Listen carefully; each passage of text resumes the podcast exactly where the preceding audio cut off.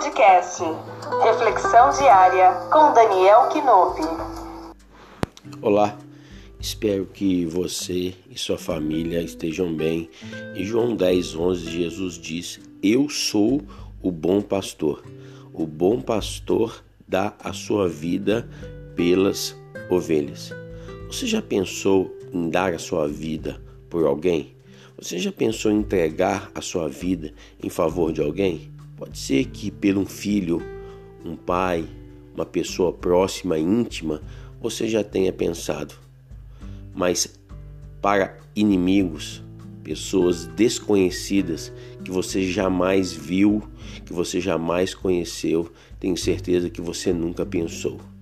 Mas o texto diz que Jesus ele deu a sua vida pelas suas ovelhas.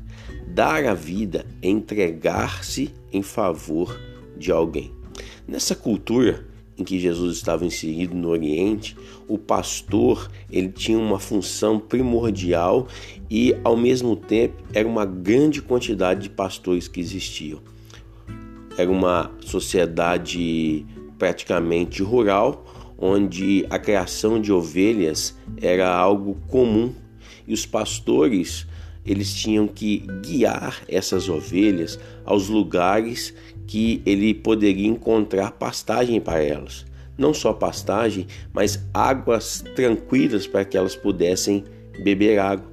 Além disso, o pastor ele tinha a função de afugentar é, animais, afugentar lobos, afugentar aqueles que poderiam fazer mal as suas ovelhas. E Jesus está dizendo: Olha, eu sou o bom pastor, ou seja, eu cuido das minhas ovelhas. Essas ovelhas não são animais. Jesus está dizendo: Eu cuido daqueles que são meus. Eu cuido daqueles que estão no meu rebanho. E eu te pergunto: você pertence ao rebanho de Jesus? Ele tem a oportunidade de cuidar de você porque ele deseja. Ele quer cuidar. Ele quer levar a verdes pastos, ele quer levar a águas tranquilas, ele quer saciar a sede e ele diz que ele é o bom pastor. Ele não é um mau pastor, ele é um bom pastor que entrega a vida pelas ovelhas. Jesus se entregou por mim, por você. Jesus aqui não veio viver nessa terra simplesmente para ser um bom exemplo, ele veio entregar a sua vida ao nosso favor. Ele veio ser o nosso resgatador. Por isso, permita que Cristo seja o seu bom pastor. Entregue-se a Ele, faça parte do seu rebanho. Reflita isso no seu coração. Deus abençoe a sua vida e a sua família.